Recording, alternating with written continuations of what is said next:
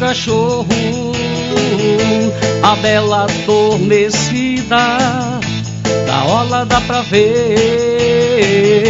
Passeio na Ilha do Sol, é praia e futebol. Subindo o morro, a boa esperança, dá pra ver toda a cidade. Algum lugar desse mundo estou, na cabeça do cachorro. Algum lugar desse mundo estou, na cabeça do cachorro.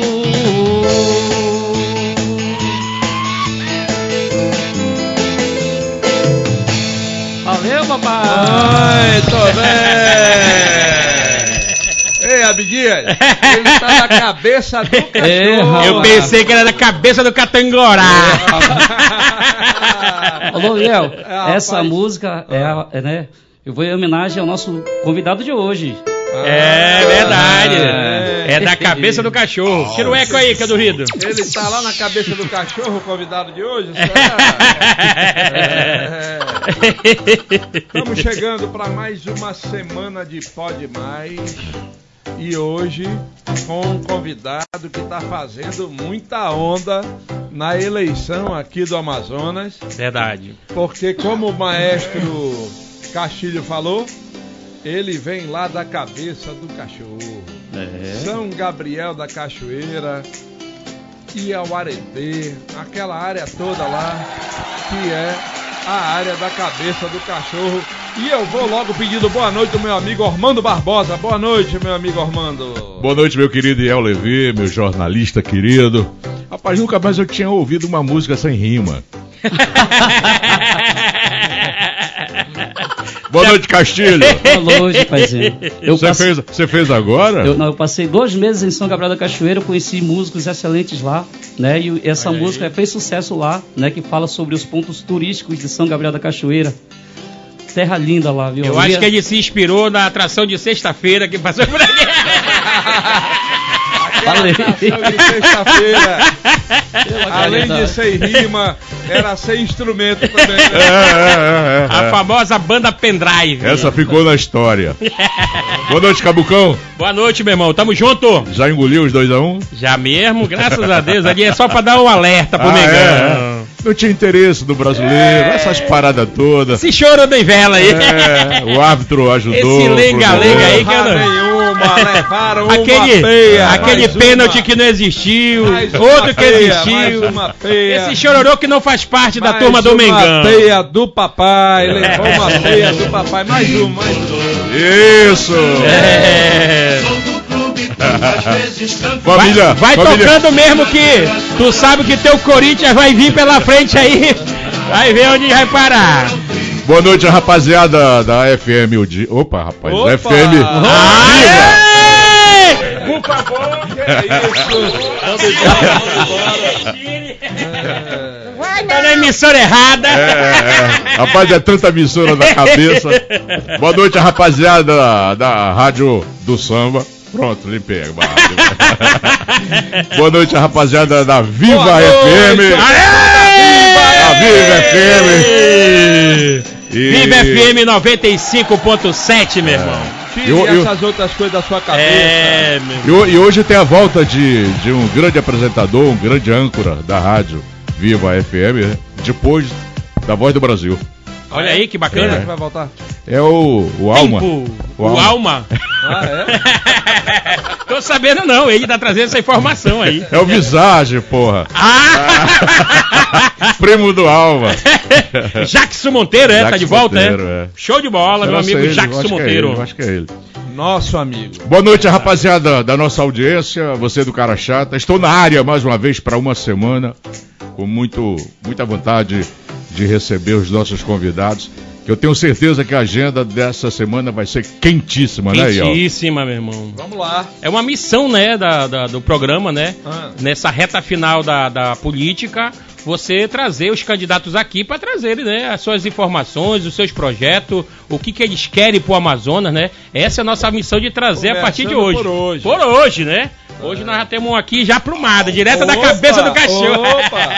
E esse, esse veio armado com arco e Uma flecha. época É. Tá pensando o quê? Um boa noite especial à galera de casa que curte o Pode Mais de segunda a sexta-feira, das 18 às 19h30, de 18 às 19 aqui na Viva FM. A galera que tá dando carona pra gente aí no seu Uber, no seu carro, aonde você estiver, meu amigo, receba o carinho e um abraço na sua costela vertebral. Vambora, vamos junto? Bora. Porque nós estamos ao vivaço também pela NET, no canal 78, pela Vivo TV no canal 586, em todas as mídias sociais do Grupo Diário de Comunicação. Estamos ao vivo na Record News, Manaus, no YouTube e no Facebook, no blog do Iel Levi no YouTube e no Facebook. Estamos ao vivaço pelo Instagram, arroba Amazonas. E assim que encerra, fica guardadinho em duas plataformas digitais, que são elas, Deezer e Spotify. Muito bem. E Boa. hoje, quem tiver com a gente aqui na Viva FM em 95.7 vai estar concorrendo se você passar mensagem. Não é para passar áudio, não é para passar vídeo. Se você passar mensagem pelo 999846342, vou repetir, 999846342, você vai concorrer a uma caneca com a marca do Olímpico Clube, rapaz. Olha aí, rapaz. O Olímpico Clube que tem muita história e muita tradição em Manaus. O Clube dos Cinco Aros. Até às 19 horas você vai concorrer a uma caneca do Olímpico Clube com Exatamente. a marca do Pode Mais até às 19 horas. Mensagem de texto, né? E você que participar com a gente até às 19h30 pela Record News Manaus vai concorrer a uma caneca com a marca do Clube do Armando Barbosa. É o Nacional. Nacional. Futebol Clube, Com a marca do Pode Mais até às 19h30. Todo mundo que participar. E aí, quem tá aqui na Record News Manaus tá vendo aqui a marca. Aliás, o telefone tá ali atrás da cabeça do Abdias. Ali. Isso. 999846342. E eu já quero pedir do meu amigo Abdias que apresente o nosso convidado. Bora. Pra gente bater aquele papo sensacional com o primeiro candidato ao governo do Amazonas que vai estar aqui com a gente no Pode Mais. Vamos lá, Abdias. Bora lá, daquele jeitão, pra receber nosso convidado de segunda-feira, pra você aí de casa tirar suas conclusões. Vambora? Então eu digo assim. Ladies and gentlemen, senhoras e senhores, a partir de agora, a giripoca pia, o galo canta o macaco assobia. Quem vai apresentar o nosso convidado é seu compadre Abidias, daquele jeitão, do caboclo do interior, diretamente de Parintins. Eu digo assim, saco da boca grande, osga do rabo tocó, aranha caranguejeira guerguela de um bodó. Rezo na tua cabeça, ainda rezo na tua nuca, pra receber diretamente da cabeça do cachorro, o doutor Israel Tuiuca!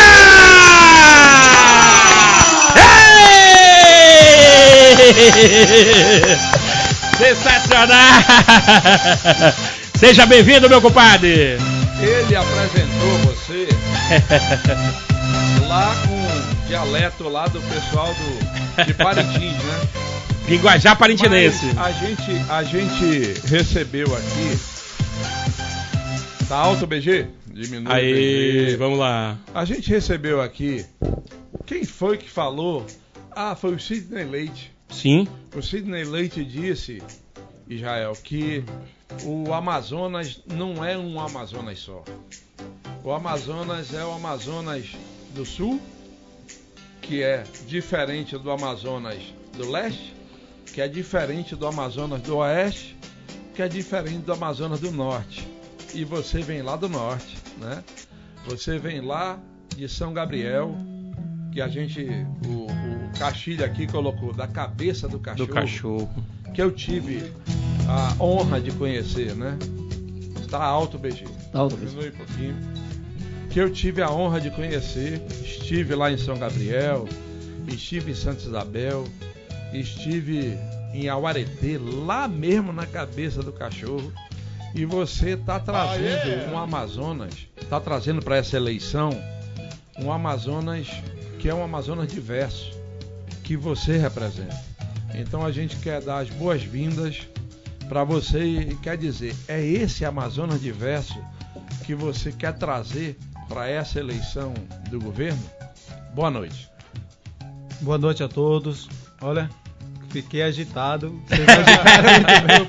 O pó de baixo parece um caldeirão, né? Pipocando aqui dentro. A intenção é essa. Mas assim, agradeço de coração Sim. pela oportunidade que eu tenho aqui para conversar com vocês, para conversar com o público. Isso. É exatamente isso. Eu, como um tuiuca, eu trago essa Amazônia, essa diversidade que o nosso estado carrega e guarda dentro do Brasil. Então, na política partidária, eu represento exatamente essa diversidade cultural, política, onde é a primeira vez que nós estamos aqui disputando as eleições dentro da política partidária do estado do Amazonas. A, pergu- a pergunta que é, né, que a gente, todo mundo tá curioso, né? Como foi para você entrar nessa política, na sua visão? É, agora chegou o meu momento de eu lutar também pelos direitos dos indígenas, o direito do mais necessitado, dos mais humildes, do nosso povão, que realmente a gente sabe a situação do nosso povo do Amazonas e o que eles passam diariamente. Na tua visão, disse agora eu estou preparado. Chegou para você naquele momento e disse não, eu vou eu tenho certeza que Deus vai me abençoar e o povo vai escolher, né? Eu vou ter mais uma opção para o nosso povo. Foi assim que você pensou? Foi exatamente isso. É, assim que eu terminei medicina em 2020, eu me tornei médico. Certo. É, trabalhei durante dois anos praticamente e me isolei. Eu não queria ver nenhum indígena na minha frente. Não queria saber de política partidária, não queria saber de movimento social. Eram coisas que eu fazia parte.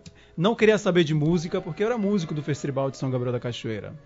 Inclusive Aí você foi um disse- dia desse, né? Foi agora. Foi, eu ia cantar Hum. no- no- numa quarta-feira à noite. Só não pude ir porque não tinha como ir. Uma agremiação, a agremiação Tucano ia, usou a minha música para dançar e apresentar. Eles pediram para eu ir lá e cantar, mas in- infelizmente não consegui ir. Você, você é músico e cantor? Se músico, Compositor. cantor e compositor. Então, vai já já cantar uns Cuximauara com a gente lá. A música principal de lá, né?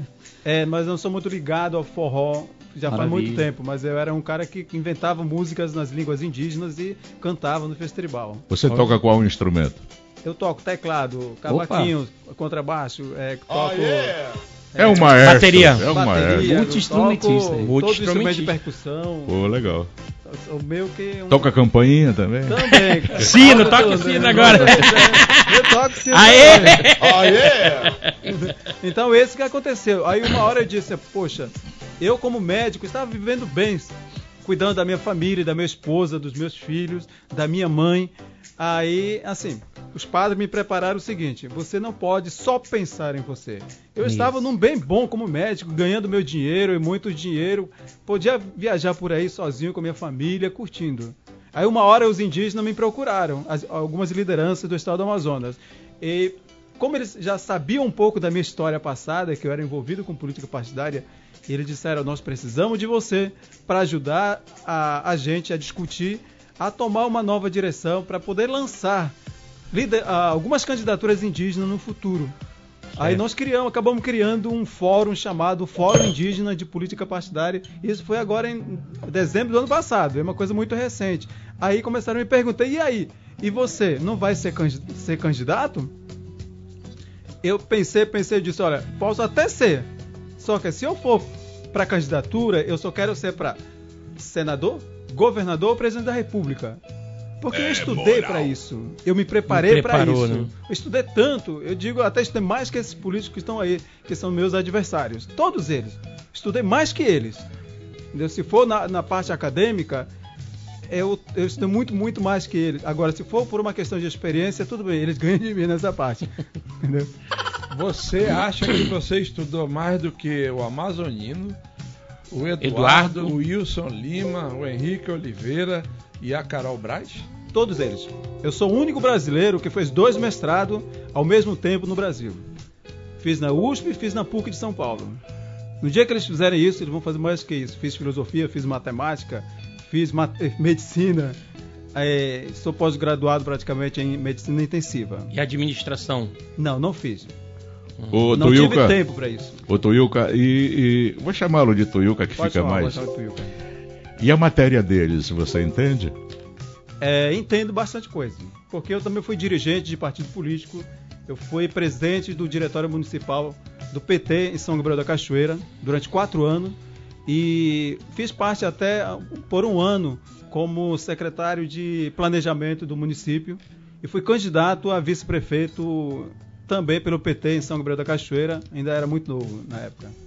Então, eu me envolvi muito com política partidária. Eu entendo muito bem como é que funciona todas as coisas por bastidores eh, da política. Então você está no, no melhor momento né, da sua vida politicamente.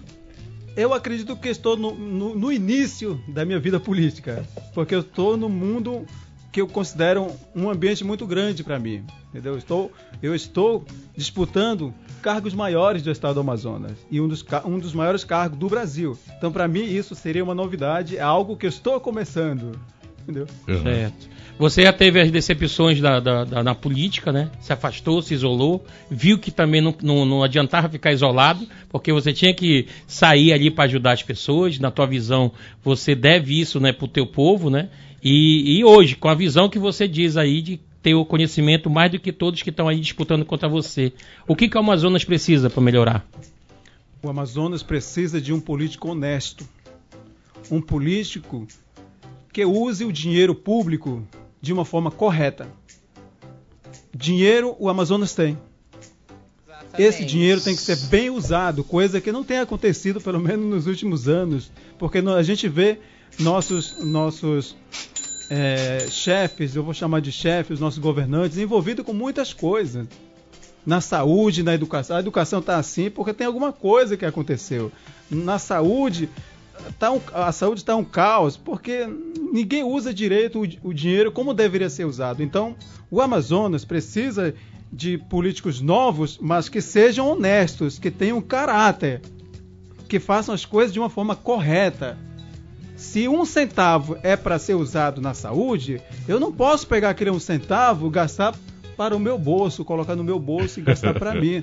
Tem- isso tem acontecido muito no estado do Amazonas e no Brasil. A gente vê, não é só no Amazonas também, no Brasil todo tem acontecido e o Brasil parece que tem essa identidade nos últimos anos de fazer isso. Muito dinheiro e mal usado. Eu, é, quando me disseram que a gente ia entrevistar você, Israel, Uhum. eu particularmente, que estou aí há mais de 30 anos no jornalismo, cobrindo eleição, etc., eu disse aos meus colegas que a gente ia ter uma oportunidade única pela sua característica, pelo que você representa, pelo que você se propõe a representar. E assim, é, quando a gente fala de PSOL, tem uma, uma coisa assim, é, o PSOL só defende bandeira diferente. É, alguns acham que é bandeira errada, outros acham que é a bandeira certa. Mas você tem uma representatividade é, diferente no nosso estado e, e- e particularmente na eleição para o governo. Por que a opção pelo PSOL, Jael? Tá, primeiro, eu sou um tuiuca acima de qualquer coisa. Acima de religião, acima de partido político. E acima da minha profissão. Primeiro, eu sou um tuiuca. Então, eu carrego valores tuiucas. Valores dos povos indígenas. Valores dos meus ancestrais. É, Por que, que eu fui parar no PSOL? Primeiro porque quando a gente criou o Fórum Indígena de Política Partidária, nós convidamos todos as dire... todas as direções de partido político do estado do Amazonas. E a gente queria saber deles, onde é que os indígenas têm espaço para lançar suas, as nossas candidaturas. Em quais cargos? Como eu tinha dito que era um, um candidato, um pré-candidato ao Senado, o meu nome já já estava colocado no meio dos povos indígenas. E os partidos políticos sabiam disso. É, eles disseram para nós, olha, para vocês indígenas, nós só temos vagas para deputado estadual e federal.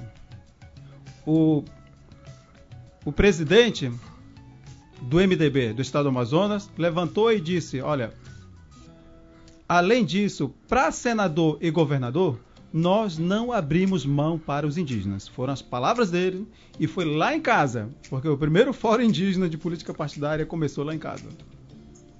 Então, na frente de vários outros partidos aí. E o- o- um dos representantes do PT estava lá. Era um dos. Do, que fazia parte do grupo do Zé Ricardo. né? Eu era do PT até então. Aí quando eles falaram isso, a- além disso também, quando o Lula veio aqui no, em Manaus, passou pelo aeroporto, ele disse que o candidato dele para Senado era Omar. Ponto final. O Eduardo, possi- possivelmente candidato a governador, que ele apoiaria. Por eu já sabia que no PT, o PT não ia lançar nenhuma candidatura para o Senado nem para o governo. Aí eu disse na mesma hora, olha, eu não sou, aliás, eu sou um pré-candidato ao Senado sem partido a partir de agora. Porque o PT não vai lançar. Daí, os outros partidos souberam, ouviram isso, e depois de uma semana alguém conversou comigo, o pessoal do, da Rede de Sustentabilidade conversaram comigo e disseram, olha, nós queremos que você seja nosso candidato. Mas não demorou três, quatro dias, chamaram de novo e falaram: "Ó, nós não temos dinheiro para lançar para cargo majoritário e nós estamos priorizando a, a minha parenta Wanda Vitoto, né, que era para deputado federal. Eu disse: tudo bem. Aí ele, vamos passar para o pessoal do PSOL, porque eles formaram uma rede, né, aquela, aquela federação. E o pessoal do PSOL praticamente me acolheram. E o, o Vasco, o Vasconcelos está aí. O outro, professor Gerson, que é, é aquele professor aposentado da, da UFAM, e o professor Raimundo Nonato, que é- hoje é candidato a deputado estadual também, pelo PSOL. Eles foram me, ah, praticamente foram comigo lá no Hotel Mercury, no, no dia que eu estava fazendo pós-graduação em medicina, medicina intensiva, e conversaram e tudo, assim, eles me acolheram, entendeu? Claro que tem toda aquela, como você falou, o pessoal tem aquela imagem que o pessoal diz que é isso, de- defende bandeiras que, que eles acham interessante, outros acham que não. E eu também não conhecia muito bem o pessoal, tá? Mas pelo fato de eu ter encontrado o professor Raimundo Nonato, professor da UFAM, que era meu amigo, eu me senti bem acolhido, bem assim mais tranquilo. E eles disseram que eles iam me ajudar a lançar para candidato ao Senado. Eu disse, tudo bem, então vamos lá. Aí eu tive que sair do, do PT, porque eu não gosto muito de ficar saindo, pulando de galho em galho de partido, que eu acho muito ruim isso. Eu disse para eles, ó, eu só vou sair do partido do PT por uma questão indígena. Se não for por uma, ques- por uma questão indígena, eu não saio. Se é por uma questão pessoal, eu não iria. Mas como os indígenas insistiram que eu deveria ser um candidato para isso, para o Senado, acabei indo para o PSOL e fui muito bem acolhido. Olha lá, vamos botar o nosso telespectador aqui no game, né? A Regilza Bento, lá da Nova Cidade, está perguntando por que, que eu não me candidato na próxima eleição. Ô, Regilza, aqui a gente vai tratar das candidaturas dessa eleição. A outra ainda está longe e a gente está começando com o Tuiuca, que está querendo ser governador do nosso estado.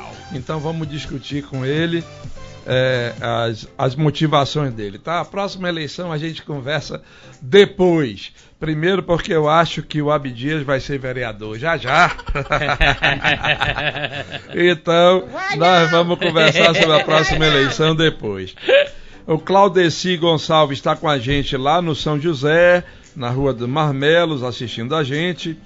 É, o Leandro, ele quer presentear a mãe dele com a caneca do Olímpico Clube. Boa! Ela frequentava muitos carnavais lá no Olímpico. Ela se Tradicional, chama né? Alcilene e eles estão lá no Viver Melhor 4. Tomara que o sorteio é, contemple a sua mãe, meu querido. Aqui também o Marcelo Palheta tá lá no Novo Aleixo, pedindo para mandar um alô para Bia e para Bela que estão assistindo a gente e acompanhando a entrevista do Jael aqui. Boa noite a todos. O Rocha da Cachoeirinha também está com a gente. O Sérgio Vieira está lá no Rio Piorini. Ele é caminhoneiro, hum. né? É, o QRA dele, QRA eu acho que é a designação do caminhoneiro, né? É Príncipe, olha lá, Príncipe. O codinome. Ele roda de Manaus para Boa Vista. Manda um abraço para os caminhoneiros da BR 174. Bacana. Estão ligados no programa, Sérgio. Para todos os caminhoneiros aí da BR 174, uma, um grande abraço. Ah, o José Marcelo tá lá no Gilberto Mestrinho. Toma, toma boa de se ver. É, esse senhor que está aí, ele está falando do Jael, né? É que o povo tinha que ajudar. Chega de repetir candidatos. É a primeira manifestação sobre a sua candidatura. Lá no São José também o Claudeci. O doutor Israel representa o povo indígena. Parabéns. Manda um alô pro Chacal, que tá ligado no programa lá em São Gabriel da Cachoeira. Olha aí, rapaz. E, e o pessoal do Santa Itelvina também está mandando um abraço aqui pra gente. É, já tem o candidato e desejo boa sorte ao doutor Israel Tuiuca. Isso é que é democracia, é, diz o Alessandro Nascimento, que está lá em Santa Italvina. Me chamo Levi Santos, parabéns pelo programa. Moro no São Jorge e quero participar do sorteio, beleza? É, aqui vem a primeira pergunta para o doutor Tuiuca. O senhor já teve alguma experiência na política que deu a chance para o senhor fazer algo para o Estado? E quais são os seus principais projetos de gestão, é, olhando para esses que estão aí, que não fizeram aquilo que o senhor tem ideia de Zumarden lá da Estrada da Ponta Negra? Doutor Tuiuca, quais são os seus projetos focados naquilo que os que estão aí não fizeram. Oh, primeiro, uma boa tarde ao. É o Marden lá de, da Estrada da Marden, Ponta Negra. Então, boa tarde para você, Marden. É, primeiro, eu sempre estive envolvido em movimentos sociais, né? então nunca tive uma, uma experiência assim dentro de uma gestão administrativa por muito tempo. Só fiquei um ano dentro da prefeitura Municipal de São Gabriel da Cachoeira como assessor de planejamento. Ah, então tive essa experiência de fazer alguma coisa, mas sempre estive no meio das pessoas, na, na luta, em, é, praticamente coordenando eventos, grito dos excluídos, sempre fazia essas coisas assim da pastoral da juventude. Então, fazer diferente desses que estão, qual é o meu projeto? Primeiro, eu sou orientado tem uma orientação do próprio partido, em qual faço parte, de ouvir as pessoas. Tem, nós temos como princípio básico de não prometer coisas que não vai fazer, e sim estar de braços abertos para receber as propostas. Essa é a nossa diferença com os demais políticos, com, com os meus, a diferença entre eu com os meus adversários políticos que estão aí nós vamos ouvir as propostas, nós vamos receber. Na educação, por exemplo, tem, tem programa? Tem. Temos várias propostas. Na saúde temos? Temos. Na, no emprego e renda temos? Também temos. Então, a diferença é que nós vamos construir juntos com, essas, com, com vocês, com os prefeitos, com sociedade organizada, com presidentes de bairros, com, com pessoal da, com, por exemplo, com profissionais de, de, de saúde, tem profissionais de saúde organizados da área da médica, da área dos, do, da enfermagem, dos técnicos de enfermagem, dos professores, na área de agricultura. Então a gente vai ouvir eles, nós vamos sentar com ele para construir as coisas de uma forma conjunta, de uma forma coletiva, ouvindo eles, acolhendo as propostas deles e, e programando e planejando ações e mandando também propostas de leis para a Assembleia Legislativa, porque tem coisas que eu, como governador sozinho, não posso decidir. A gente já sabe disso, que existe aí os deputados que estarão aí. Tem muitas coisas que eles podem ajudar nesse sentido. Então a diferença é que vai ser nesse sentido, eu caminhando ao lado deles. Né, nessa, nessa área da, da saúde mesmo, é sua área, inclusive, né? É, a gente viu aí na, na pandemia os, os técnicos de enfermagem, TCI, inclusive fui procurado por eles, né, porque não tinham recebido o salário deles. Então muita gente nas mídias sociais dizia nossos heróis, nossos não sei o que lá, mas não sabiam, não, não se aprofundavam no assunto para saber a real necessidade. Você acha que esse caos na saúde é a desvalorização dos funcionários, dos servidores? É, primeiro, é má gestão dos hospitais, má gestão dos recursos financeiros, é, e aí vem a desvalorização dos profissionais, dos profissionais, de saúde, não só deles. Se a gente for ver na prática, os próprios médicos, enfermeiros, eles têm também os seus salários atrasados. Tem médico aí que recebe quatro meses atrasado. Na pandemia, por exemplo, te, teve médicos que nem recebeu. Teve essa, esse hospital aí de, de, da Newton Lins, que era da pandemia, é. teve médico que nunca recebeu aquele dinheiro. Ficou por isso mesmo. E Entendeu? foi para onde esse dinheiro? Ninguém sabe. é, foi para algum lugar. Essa pandemia, alguém ganha muito dinheiro em cima disso. Sim. Entendeu? E nós temos aí um médico que é secretário de saúde do estado, né? Quer dizer, dá a impressão que ele escolheu as pessoas erradas para trabalhar com ele, porque não melhora, o não problem... acabam as filas. É, a questão é que parece-me que esses cargos acabam se tornando cargos políticos e não um cargo, por exemplo, eu não vou pegar você para ser um secretário de saúde, um médico qualquer. O médico, ele não é preparado para ser um gestor. Maioria dos médicos. Claro que existem alguns que depois eles se, se especializaram, estudaram para gestão hospitalar. Mas maioria de nós não é preparado para ser um gestor. Tem que ser gente preparada para isso, especializado para gerir um hospital. Aí entra nisso. Vamos pegar aí o próprio Hospital Delfina. É um hospital como se fosse um hospital particular. Não chega a ser um sírio-libanês, que, como alguém já comparou, mas não chega. Se fosse sírio-libanês, esses políticos grandes que nós temos hoje estariam tratando as doenças dele no Hospital Delfina, não indo para o sírio-libanês. Então, ele é um hospital, um exemplo mais ou menos assim, de que uma gestão onde tem pessoas preparadas para gerenciar um hospital daquele, funciona. Aí vai para o João Lúcio 28 Platão, você vai ver que não funciona. Por quê? No mesmo local, no mesmo estado, o governador é o mesmo, o secretário é o mesmo. Por que, que nesses outros hospitais não funcionam como deveria? Doutor Israel Tuiuca, nesse momento a gente tem aqui mais de 500 mensagens que já chegaram para o nosso programa direcionados à sua participação aqui, as pessoas prestigiando. Eu queria mandar um abraço para a turma do Eletro, lá do Carrefour da Ponta Negra, que ontem me abordaram lá e disseram: Olha, vocês têm que entrevistar os candidatos ao governo. E eu disse para eles: Vamos começar amanhã com o doutor Israel Tuiuca.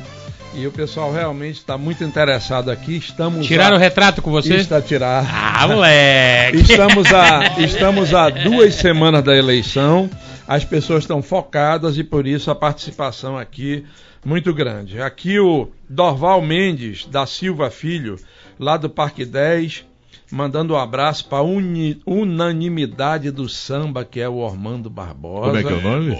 É o Dorval Mendes da Silva Filho. Bondade sua, Dorval. Aqui também o Nicandro, que está lá no Distrito Industrial, na opa, Infotronic, opa. dizendo que o programa de hoje deveria começar com o hino do Fluminense. para calar a boca dos flamenguistas que não uhum. respeitam os outros times. Ganhamos no gol e na porrada, diz ele. Ganharam. hoje a entrevista vai ser, diz o Nicandro, que está lá no Distrito, Hoje a entrevista é interessante com o Dr. Israel Tuyuca. É, e o que, que o senhor acha dessa política de polarização que estamos vivendo hoje no Brasil? Pergunta o Nicandro. Eu acho triste, porque todos nós somos brasileiros. A bandeira do Brasil ela não pode ser é, individualizada ou como se fosse só de um grupo. A bandeira do Brasil é de todo brasileiro, não importa se é da esquerda ou da direita. Do jeito que nós estamos indo, nós não estamos construindo nada para o Brasil. Porque a gente só fica brigando. Eu sempre digo assim, ó, qualquer presidente que estiver lá dentro, todos os brasileiros deveriam torcer para que ele fizesse uma coisa bem feita. Torcer para que dê certo. Eu, por exemplo, eu não me importo, por exemplo, quem vai ganhar. Depois que ganhar, eu vou fazer o quê? Vou ficar chiando, vou ficar brigando? Eu não vou. A gente, a gente disputa nas eleições.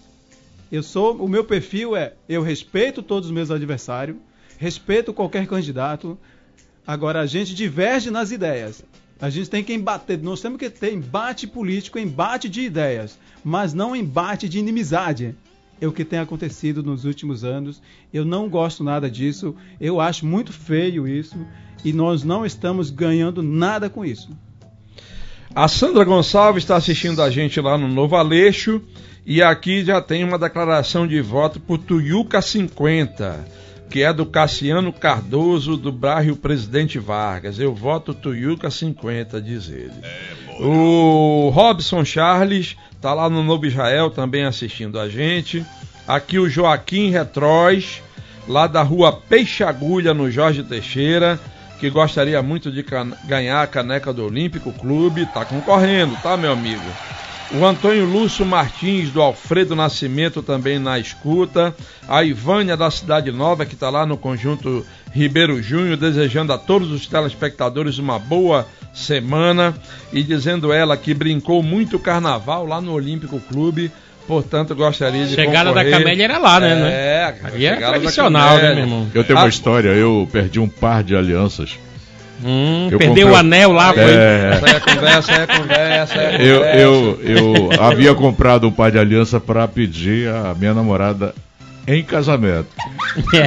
Foi meu primeiro casamento. Tomou um porre e perdeu. Quando foi no outro dia que eu procurei a aliança, ficou por lá. Aí não casou mais. Aí não dá pra esquecer um baile desse, né, cara?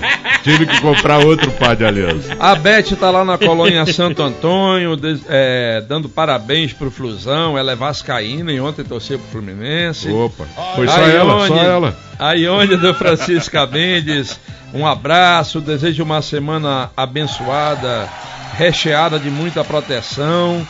Lembrando que ela vem aqui pegar o brinde que ela ganhou, beleza.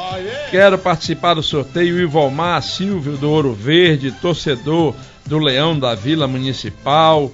Conceição, ela tem 93 anos Opa, está lá em Minas Gerais e gostaria de saber do Tuiuca se ganhando ele vai centrar, centralizar a realização de exames eh, por zona, pois sair da zona leste ou norte para o centro fica difícil. Israel Tuiuca, segundo a dona Conceição, de 93 anos, você vai descentralizar essa realização de exames, é o famoso CISREG, né? Que as pessoas, é o, o CISREG muito contestado. Como é que você faria no seu governo? Olha, é, o CISREG virou algo, um problema crônico no Brasil e no estado do Amazonas. A ideia dela, a proposta dela é interessante. Eu acredito que a gente tem que buscar uma proposta melhor para resolver isso.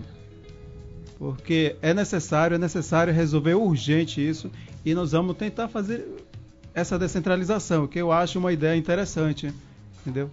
Nós não tínhamos até pensado nisso. Porque Agradeço. tem gente, tem gente que se inscreve ali para fazer qualquer tipo de exame. O atendimento dele é seis meses, um ano, dois anos. O cara tá até lá ainda tá vivo. É só um exemplo do, do que o povo passa, né?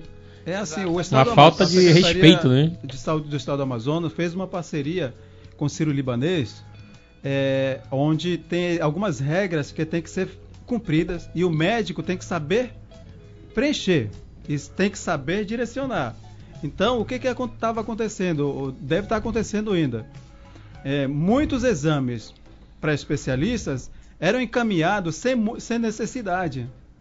E coisas que deveriam ser resolvidas na UBS, por exemplo, não era resolvido e o médico muitas vezes ele não preenchia direito e ficava aí, mandava para o CISREG, voltava e ficava um mês, dois meses, três meses. Eu já corrigi muitas fichas daquela para tentar acelerar isso.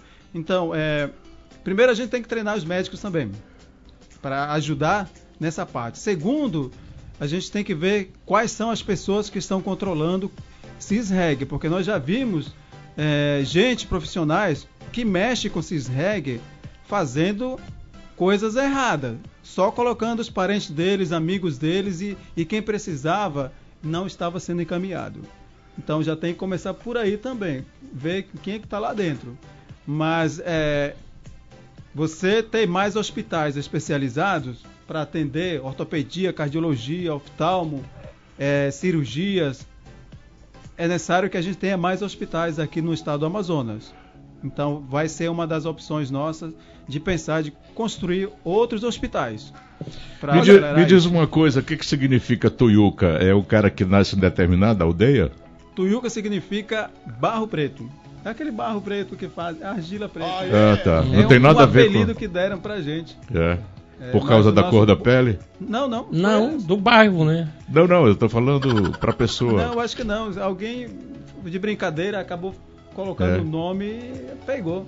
Só que o nosso nome mesmo do povo é Tampinompona ou Dorcapuara.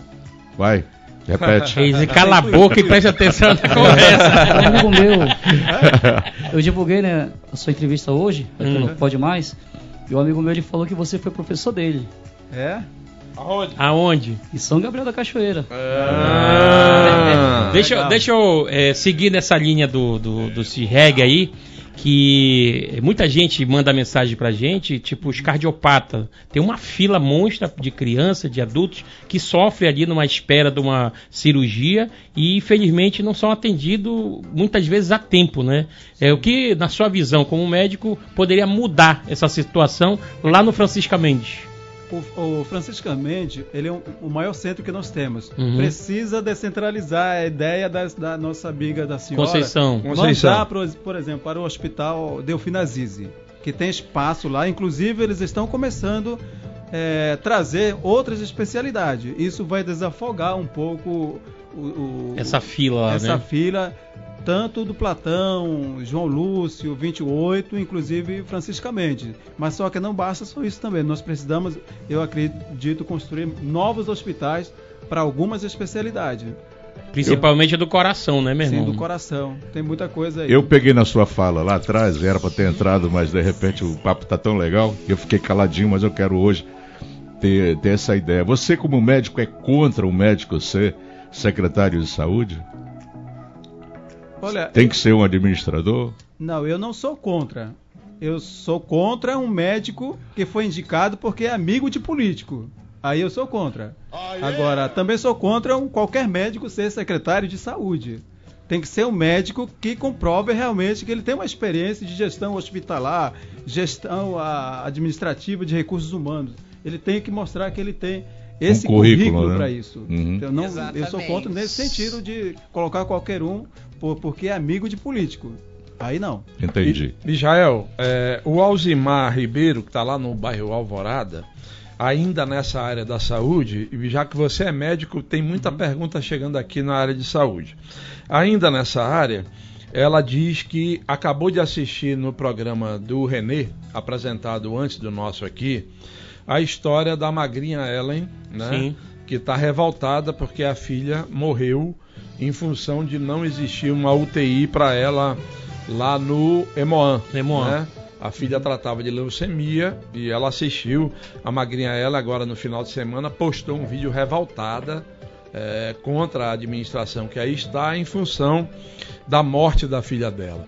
E aí o Alzimar Ribeiro do Alvorada diz, diz pergunta aqui para você: qual a solução para não haver mais falta de UTI na nossa rede pública de saúde? É, para as crianças, tem UTI pediátrico. EMOAN está sendo inaugurado. Então, o Estado, se for comigo, nós vamos, vamos abrir UTIs pediátrico aí no EMOAN. Se não tiver, vamos ter que construir outro. Nós não vamos ficar esperando. Terreno tem, né? Terreno dinheiro tem. tem. Dinheiro tem. Então, temos que construir, temos que abrir novos hospitais com UTIs. Com UTIs, é, principalmente pediátrico, que não tem no, no, no a Amazonas. verdade é essa, né? A verdade é, se tem, deve ter muito pouco. Que eu saiba, não tem muita coisa em Manaus, não. Inclusive, até os profissionais, ainda tem isso. Médicos que é especializado em UTI pediátrico são poucos. Com essa história da pandemia, muitos começaram a se especializar, até mesmo para UTI para, os, para UTIs é, adultos. Entendeu? Nós vamos investir sim nessa parte, inclusive no interior nós temos a ideia, o propósito de construir hospitais com UTIs.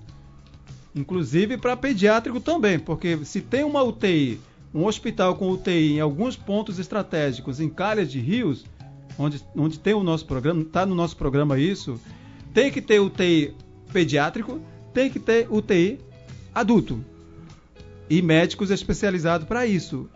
Como eu conheço amigos meus, médicos que estão estudando para isso, mandar distribuir essa turma para esses lugares. Mas assim investindo também um bom salário desses médicos, porque senão eles não vão. É. Então o Emoan vai ser uma referência, fazer uma parceria com o Emoan, criar, abrir o TEIS pediátrico uh, de imediato isso é necessário. E, é, e uma das reclamações também da, da, da magrinha Ellie foi que a falta de medicamento, né? Ela disse que a filha dela pegou a bactéria devido ela comprar o medicamento fora do, do Emuan e levar ali para aquela área que eu acredito é um, um absurdo, né, meu irmão? Você tá numa, numa, numa área que trata de doenças gravíssimas e não ter o remédio que a criança ou a pessoa necessita ali, isso é um absurdo para a população amazonense. Sim, nem o hospital tem que ficar pedindo remédio para os familiares levarem dentro do hospital. O hospital tem que dar as condições, todas as condições, disponibilizar medicamentos, porque é dessa forma que funciona no Delfino, onde eu trabalho. Então, outros hospitais também têm que ser dessa forma. Se não tem medicação, medicamentos, é porque tem alguma coisa errada aí que o dinheiro não está sendo bem usado. Entendeu? Eu sempre vejo assim que. O investimento está indo para outro rumo, é, né? O investimento está indo pro, para os bolsos de alguns aí. Ô, Tuilca, me diz uma coisa: como é que você está vendo a atual segurança do nosso Estado? Essa violência toda. O que, que você tem de projeto para resolver esse nosso problema?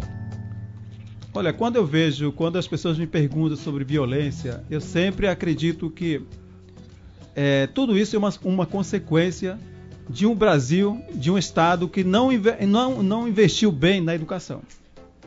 Porque um Estado é, onde o investimento é bem feito na educação, nós, nós não vamos ter uma sociedade mal educada, violenta, é, desocupada. Porque não adianta eu falar da polícia, ah, porque a polícia não, não, não faz é, segurança ou vigilância nos estados. Não, não é, polícia é uma parte. Uma parte da segurança, mas tem outras coisas muito mais importantes. O governo tem que. Nós, por exemplo, a gente imagina assim que nós temos que investir pesado na formação, nos estudos dos jovens, das crianças, porque nós temos que preparar essa nova geração para que elas se ocupem, para que elas tenham uma boa formação, tenham um bom trabalho, um bom emprego, ganhem um bom dinheiro, cuide bem deles, das famílias deles e cuidem dos bairros deles, da cidade, capital do interior. Porque se eles não tiverem um bom estudo, eles não, o que, que eles vão trabalhar? Onde que eles vão trabalhar? A única você, opção você... deles é ir para a rua fazer coisas erradas que a gente vê todos os dias. Você é a favor da, da escola de tempo integral? Totalmente a favor das escolas integrais. E, e essas escolas têm que se espalhar não basta também essas escolas integrais. Uhum. Nós temos que colocar os nossos jovens lá dentro para estudar, para se preparar para o vestibular, também para outras coisas. Para ser um profissional, né? Profissionais, por exemplo. Quer, ser, quer fazer vestibular? Se prepare com tudo. Não, quero ser um músico, por exemplo. A gente teve uma reunião com os músicos é, nesses dias por que não contratar, por exemplo, músicos, mestres que sabem tocar teclado? Ensina a tocar teclado dentro oh, das yeah. escolas. Ensina a tocar bateria dentro das escolas, cavaquinho, contrabaixo. Poxa vida, tem jovem querendo cantar, querendo tocar, mas não tem espaço, não tem gente que os ensine. Então, é uma forma de você ocupar aquela turma. Em vez de eles estarem nas ruas fazendo outras coisas que não deveriam, então estariam lá dentro, dentro das escolas integrais, se ocupando, comendo lá dentro, tendo café, almoço, jantar, estariam, na minha opinião, simples opinião, bem cuidado, felizes da vida, voltariam para casa para descansar e no dia seguinte voltar para a escola de novo. Por que não, por exemplo, é, contratar professores, mestres de Kung Fu, de artes marciais? Sim. Dentro das escolas, nós precisamos descobrir os nossos talentos na música, na em artes marciais, porque são coisas Jiu-jitsu, né? Que a galera gosta taekwondo, demais. karatê. Poxa, é uma forma de você ocupar essa nossa juventude e diminuir a violência. é uma parte. E a, a partir daí, manda essa turma estudar para as universidades. Dessa forma, você vai disciplinar, você vai fazer com que ele estude, sair daqui, daí, se não conseguir entrar para a universidade, pelo menos também ele vai ter seu curso técnico para ser trabalhar no comércio, na indústria, sei lá, desenvolver algumas atividades nos bairros.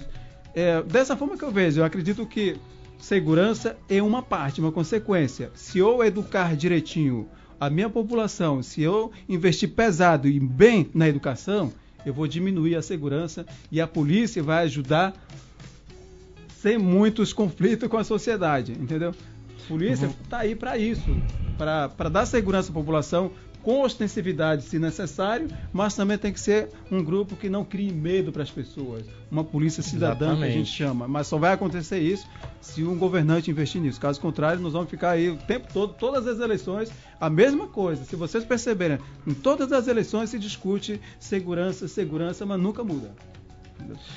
Você que está nos ouvindo pela Rádio Viva FM, nós estamos iniciando hoje aqui no Pode Mais a rodada de entrevistas com os candidatos a governador, recebendo o candidato do PSOL, Israel, Israel Tuyuca. Tuyuca. É o Israel Fontes Dutra, que é médico e que é, se apresenta como candidato ao governo pelo PSOL.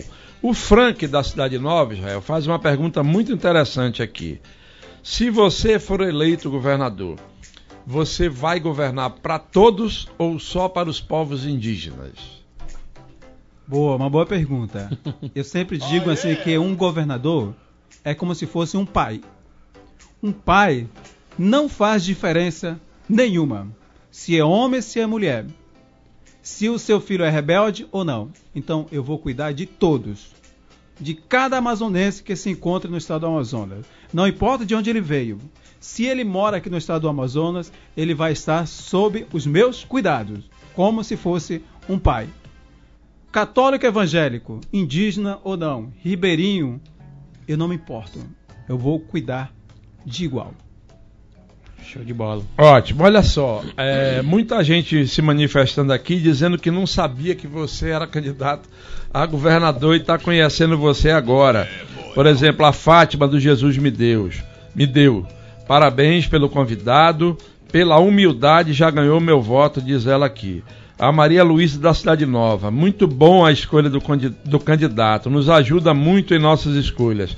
Eu mesmo não sabia sobre ele, pois essa corja que está aí eu não voto de jeito nenhum.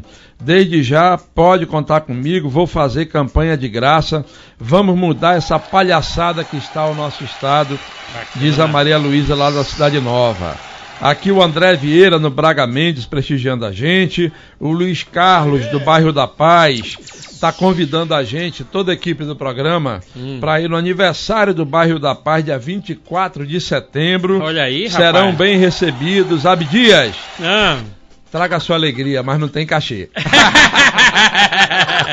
Mande a localização que a gente vai lá, é, rapaz. Tamo o junto. João Silva, parabéns pela entrevista. Finalmente, um verdadeiro representante do povo indígena tão maltratado pelos governos e mortos pelos fazendeiros e o agronegócio, os madeireiros. Tem meu voto, tô aqui no São José, vai em frente. Pode mais, eu gostaria de parabenizar o Flamengo por sempre respeitar o papai Fluminense. Diz o Márcio que tá lá Vai comendo, Raimundo. Sebastião Pereira do Novo, do Lírio do Vale, aliás. O candidato Israel Tuyuca é uma pessoa de se admirar, ele tem orgulho de onde veio é, e certeza do que precisa ser feito pelo seu povo e para os amazonenses. Boa sorte a ele. Aqui também o Paulo Henrique de Petrópolis. Tá ótima a entrevista, parabéns. Os candidatos têm que ser do estado do Amazonas e com responsabilidade do povo. O doutor Tuyuca tá certo tem que ter ética, independente de qual partido ele seja, diz o Lucivaldo Mota do Armando Mendes. Aqui o Manuel Lopes do Tancredo Neves, ótimo programa, entrevistando os candidatos, tira as nossas dúvidas. Aí ele pergunta aqui, Manuel Lopes do Tancredo Neves, é, o senhor pretende fazer parceria com, a, com as prefeituras, como a prefeitura de Manaus? Sim governantes têm que fazer parceria com os prefeitos, com todos os prefeitos do estado do Amazonas, sem fazer nenhuma exclusão, sem exceção. Aquilo que eu disse, eu sou governador de todos. Eu não posso deixar de lado nenhum prefeito de Manaus e de todos os municípios, porque a população é nossa. Nós somos amazonenses. Eu vou cuidar de todos vocês. O Edson Aiden, do Riacho Doce 3, diz o seguinte: assim como eu, muita gente no Amazonas ainda não sabe em quem votar para governador. Portanto, temos que saber o que eles estão propondo. E é verdade. É verdade. Tem, tem muita Os indecisos indecisão. aí tem muito, meu irmão. Olha É só, é, o Marcos Mitoso do Santa Itelvina, vocês são 10, fora o Abdias que é 10 orientado. A Ana Paula Queiroz está lá no Petrópolis. A Ana Paula Queiroz está no Petrópolis e pergunta para o doutor Israel. Diante do, au- do aumento significativo da violência no nosso estado, como o senhor agiria para de imediato combater a violência que graça principalmente nos bairros? O senhor falou de educação, mas as pessoas estão preocupadas é com essa violência diária. Como é que o senhor faria para combater de imediato a violência? Ó, de imediato a gente tem que já contar com a polícia.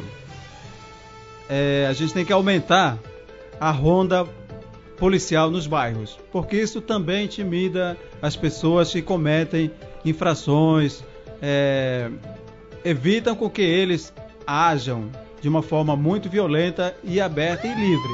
Então acredito que no momento, enquanto a gente vai programando, vai planejando, como é que nós vamos fazer no próximo ano, no segundo, a partir do segundo ano, no primeiro ano a gente tem que entrar com ostensividade, com vigilância total da cidade. Então é o que nós temos que fazer. A partir daí a gente vai construindo outros planos, como é que nós vamos fazer na educação, como é que nós vamos ocupar essa juventude, como é que nós vamos fazer trabalho nos bairros, outras atividades. Mas no primeiro momento seria isso. Daqui a pouco a gente vai sair da cadeia com a Rádio Viva FM, então nós vamos fazer agora o sorteio da primeira caneca, que é a caneca com a marca do Olímpico Clube, Clube dos Cinco Ares, né, Romando? Isso. Com Pode Mais.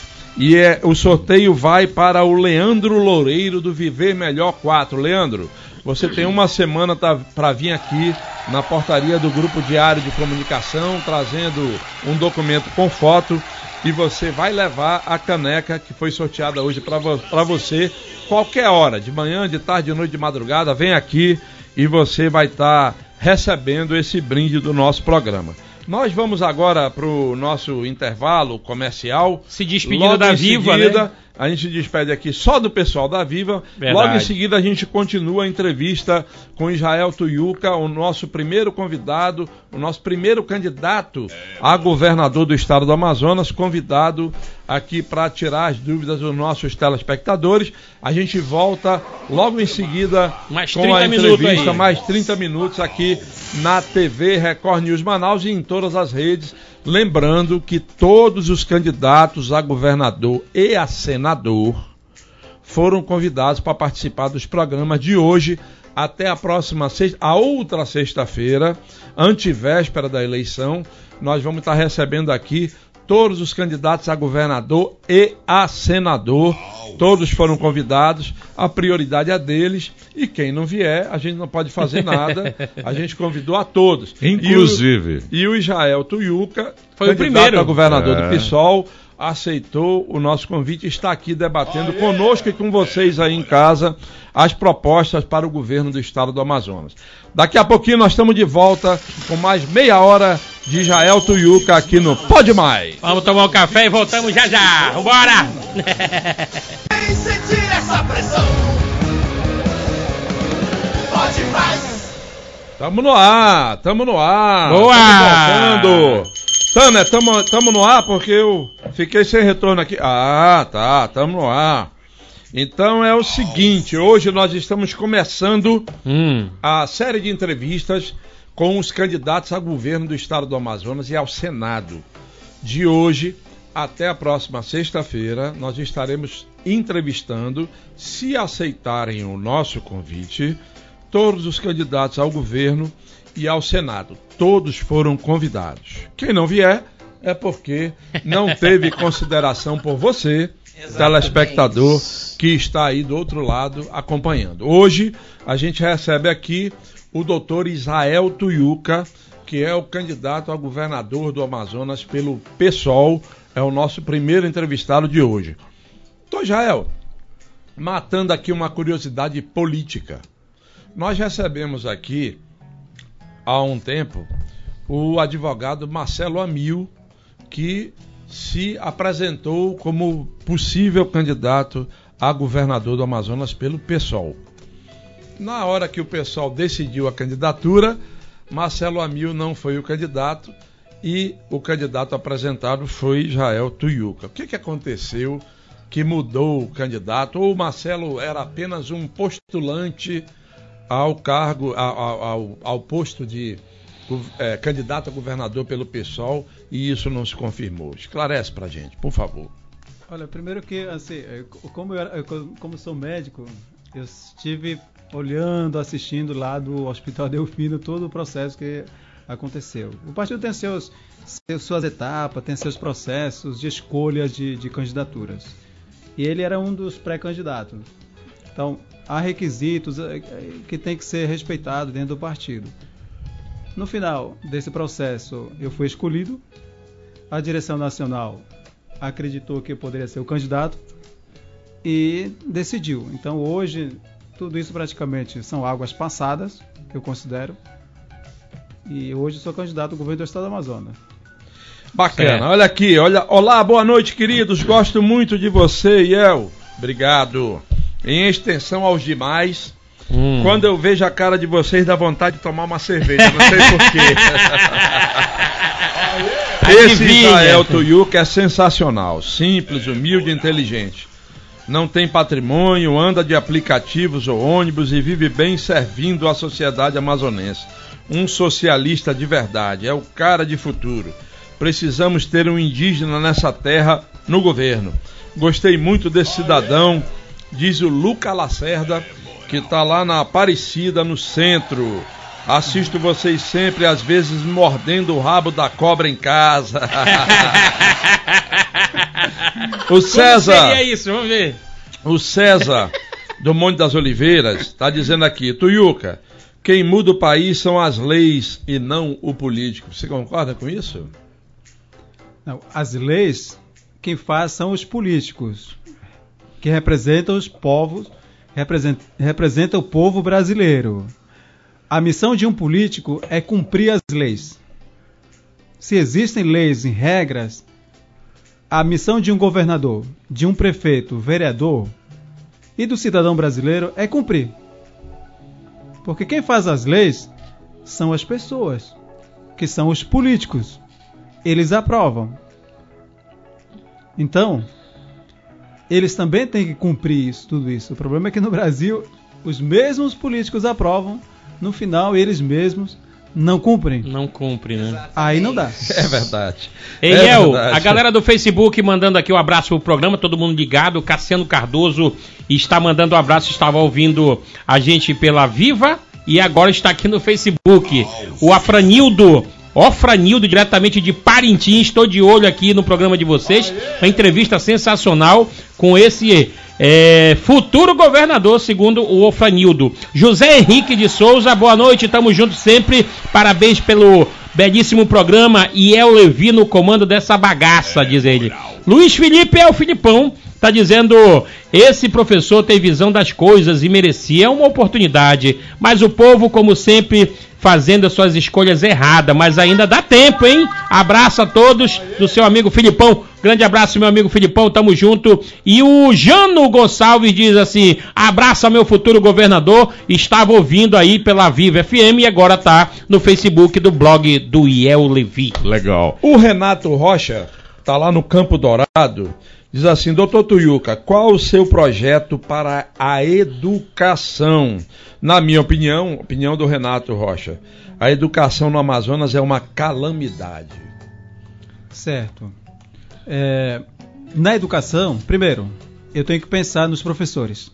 Penso primeiro aos meus amigos professores, porque eu fui professor durante 18 anos da SEDUC. Então é exatamente que até hoje não mudou quase nada para eles. É, eu preciso investir, nós vamos investir na formação dos professores. Se eles querem fazer mestrado e doutorado, vão com seu salário, que o, o Estado tem que dar o suporte financeiro para eles. Vão estudar. Depois voltem para dar uma, uma, uma, um, uma qualidade de ensino melhor que eles davam anteriormente. Segundo, nós pensamos em construir essa, essas escolas de tempos integrais, espalhar em vários locais, na periferia, nos municípios, tem que ter, como a gente conversou anteriormente, ocupando os nossa, as nossa juventude dentro das escolas, com cursos técnicos, com cursos de música, com, com, com, esses, com, com, com jogos escolares, com essas lutas de artes marciais, modernizando as escolas. Também não basta construir e fazer essas coisas que nós estamos falando. Tem que modernizar, implantar tecnologia dentro das escolas públicas integrais. E porque a nossa juventude de hoje vive isso. Eles vivem a tecnologia no dia a dia. E eu preciso colocar isso dentro das escolas. Outra coisa, nós temos um programa de governo nosso também de implantar assim, programas, unidades de cursos pré-vestibulares nas periferias, na, nos municípios, com, a, com apoio da UEA. A UEA tem que estar presente, os alunos da UEA têm que ajudar nesses cursos, inclusive até os próprios universitários podem ser é, utilizados para dar apoio com bolsas. Se vai dar um cursinho de pré-vestibular para alunos que, que precisam, os alunos universitários da UEA ou da UFAM serão contratados para ajudar nesse sentido, como se fosse uma bolsa de estudo enquanto ele estiver na, na, na universidade. E outra coisa, é, a UEA ela vai se expandir. Precisamos colocar várias outras unidades no interior. E nessas unidades eu quero levar cursos que só ficam em Manaus. Aqueles cursos que eles chamam de cursos elitizados. Por exemplo? Por exemplo, medicina, enfermagem, direito e engenharias. Cursos de engenharia têm que ir para o interior. Porque assim os próprios jovens vão ter a oportunidade de entrar lá naquelas unidades, disputar as vagas no interior, estudar, se formar, desenvolver as comunidades deles. Porque eu só vejo uma saída para os jovens. Eu só vejo uma saída para desenvolver o estado do Amazonas, que é investir na educação na educação superior. Não basta somente educação a nível técnico. Eu quero ver esses jovens fazendo faculdades. Poxa, eu, por exemplo, eu sou exemplo disso.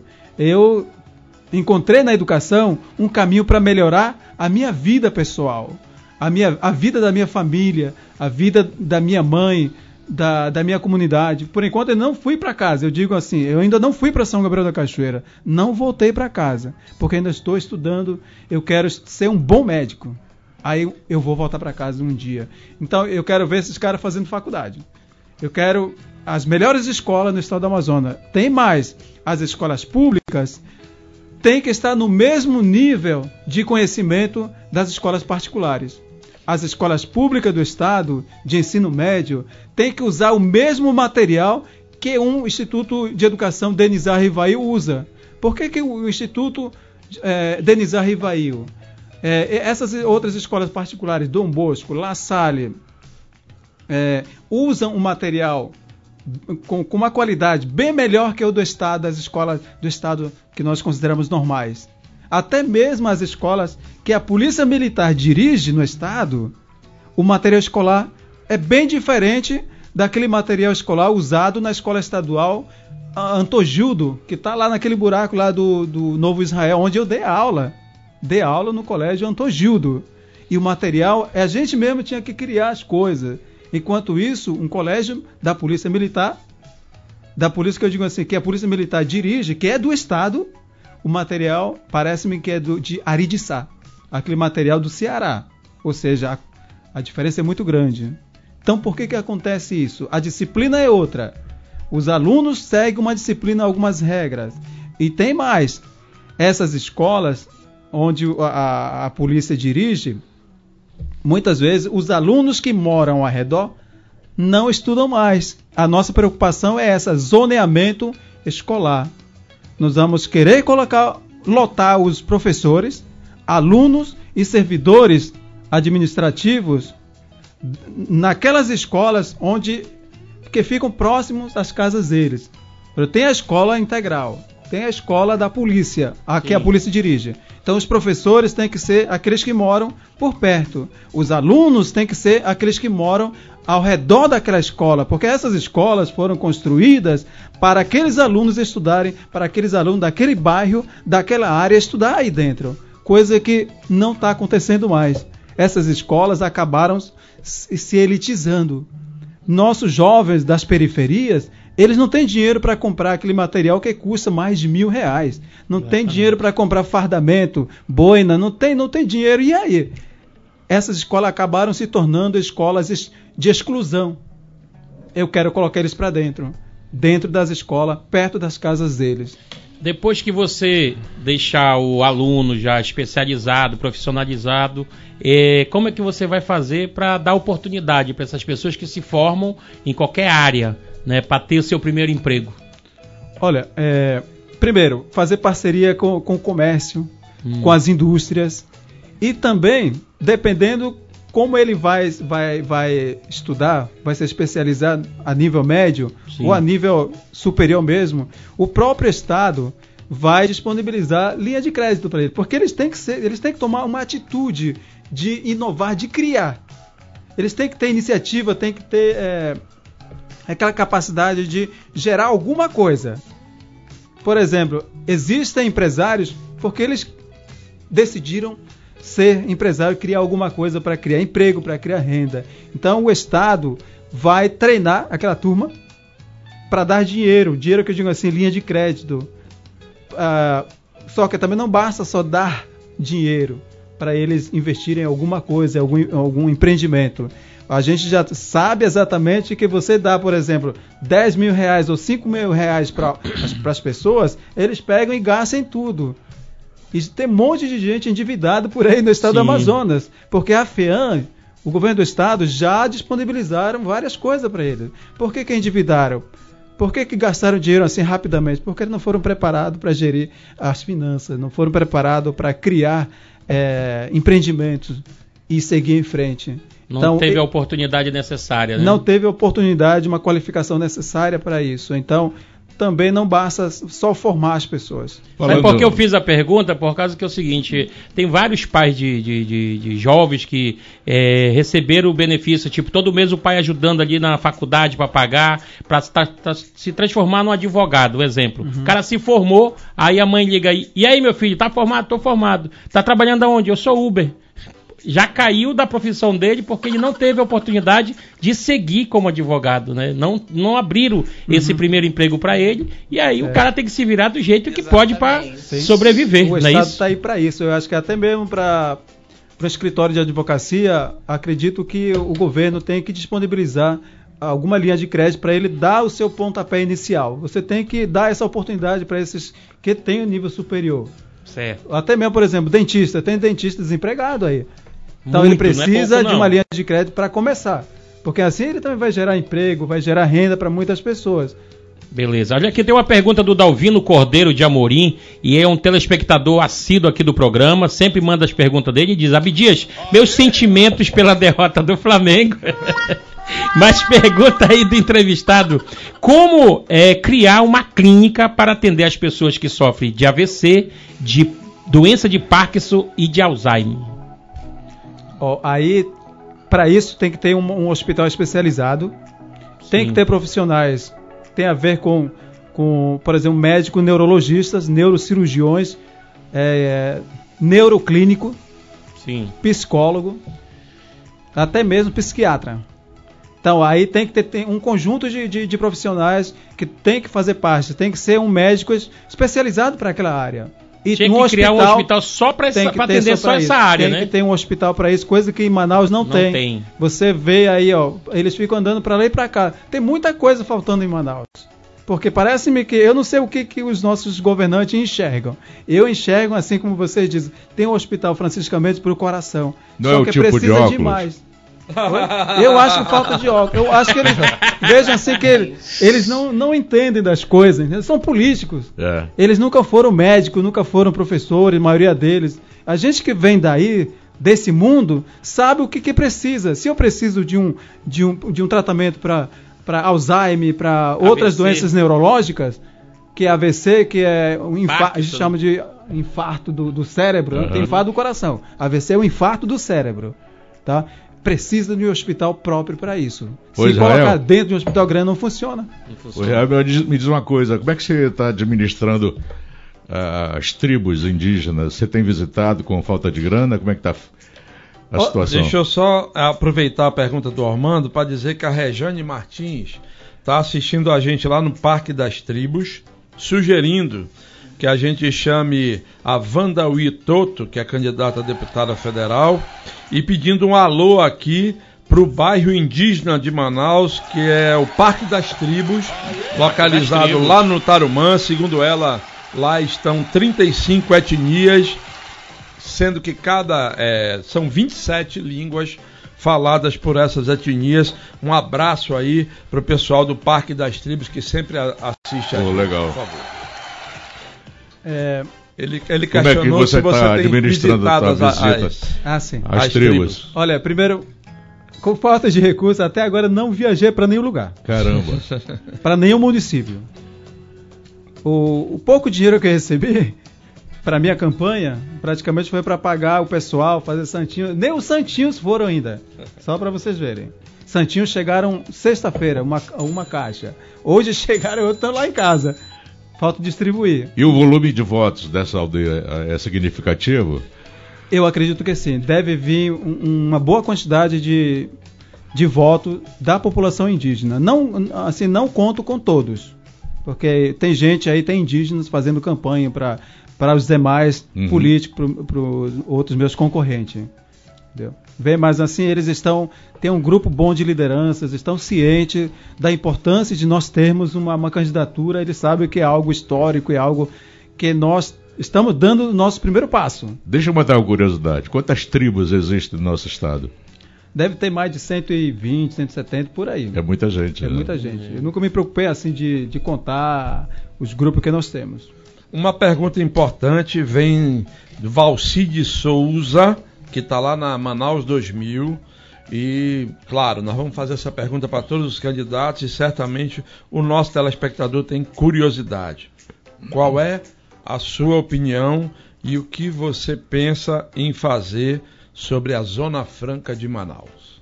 Primeiro, a Zona Franca de Manaus, ele é um pilar econômico para o estado do Amazonas. E esse pilar, ele tem que ser defendido por qualquer governante que esteja na frente do estado do Amazonas. E eu não vou fazer diferente. né? E é isso, para defender, aí não tem partido político.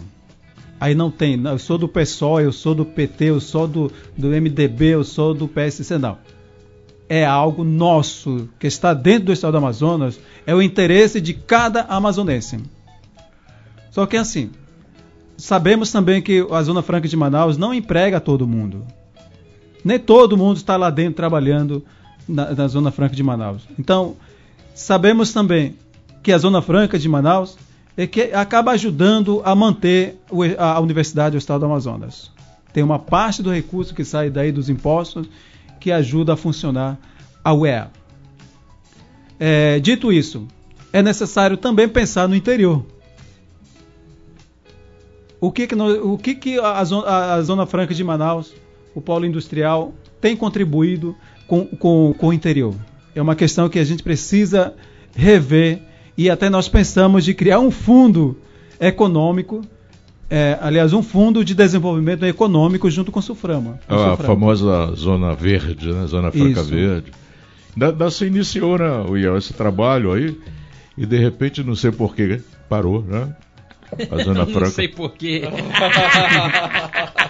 Eu não sei porquê.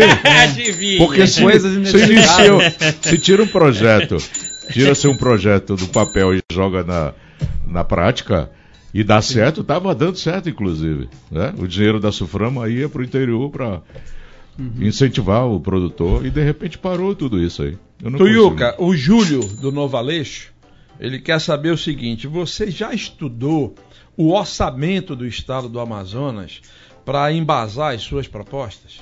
Já. Eu já, já dei uma olhada no plano, já vi no orçamento no, no- na, na Lua. Eu vi quanto tem de dinheiro até ano que vem. E quanto que eles gastaram. Entendeu? É, o que eu vi é que tem muito dinheiro sendo gasto, tá no limite praticamente com o pessoal. Ou seja, tem muito. é, pessoal está pagando muita coisa para as pessoas. Tem muito empregado, não sei se são empregados de verdade, são funcionários do Estado ou são funcionários fantasma, sei lá. Então tem muito dinheiro para pagamento de pessoal. E pouco recurso para investir na educação, pouco recurso para investir na saúde, pouco recurso para investir em outras áreas como infraestrutura. Ou seja, sobra pouco dinheiro. Então eu acredito que é necessário redistribuir isso, porque senão não vai conseguir fazer. Você imagine, é, de 18 bilhões de reais em 2020, 12 bilhões é só para recurso, para pagamento, da folha de pagamento? Tem alguma coisa errada aí, entendeu? Tem um- uns 4 milhões para educação, E, e, ou Tuiuca, bilhões, né? Eu falei milhões, é bilhões. Uma pergunta, uma pergunta que muita gente faz aí para os políticos, mas a maioria corre de responder. É, na pandemia teve a falta de oxigênio no estado. Você acha que isso foi devido à incompetência de quem está aí? Foi. Foi incompetência e descaso dos governantes que estavam aí. Porque isso vem da presidência da República. Todo descaso começa de lá. Deboche com vacina, deboche com, com a posição da ciência. Porque isso tem a ver com ciência. A gente, nós somos médicos fundamentados pela ciência, pelos es- estudos científicos. Aí chega aqui no estado do Amazonas, nosso governante também não levou a sério. Nós sabemos exatamente que ele sabia que era necessário prevenir isso. Ele poderia ter prevenido todo o estrago que aconteceu aí, mas não fez. Dinheiro não faltou, a gente sabe disso também. Apesar do nosso presidente ser do jeito que ele é, do jeito dele, mas ele mandou dinheiro. Então dinheiro não faltou. Não faltou, não foi falta de dinheiro. Conseguiram montar hospitais de campanha porque tinha dinheiro. Aí foi investido muito dinheiro. É, compraram coisas, por exemplo, a- é, respiradores, que nem sei onde que foi usado. Eu estava na linha de frente. Eu estava na primeira pandemia, eu estava no Platão, andei em todas as UPAs e SPA de Manaus. Em várias UPAs andei. Esse, esse material que foi comprado para esses hospitais de campanha aí, para onde foi esse material? Nós não sabemos para onde que levaram. Ninguém sabe o que, que fizeram com aquele material. Entendeu? Porque foi investido muito dinheiro. Então, é, só nós médicos, enfermeiros, fisioterapeutas, o pessoal de técnico de enfermagem da limpeza e os gestores de hospitais é que sabe o que aconteceu na prática lá dentro.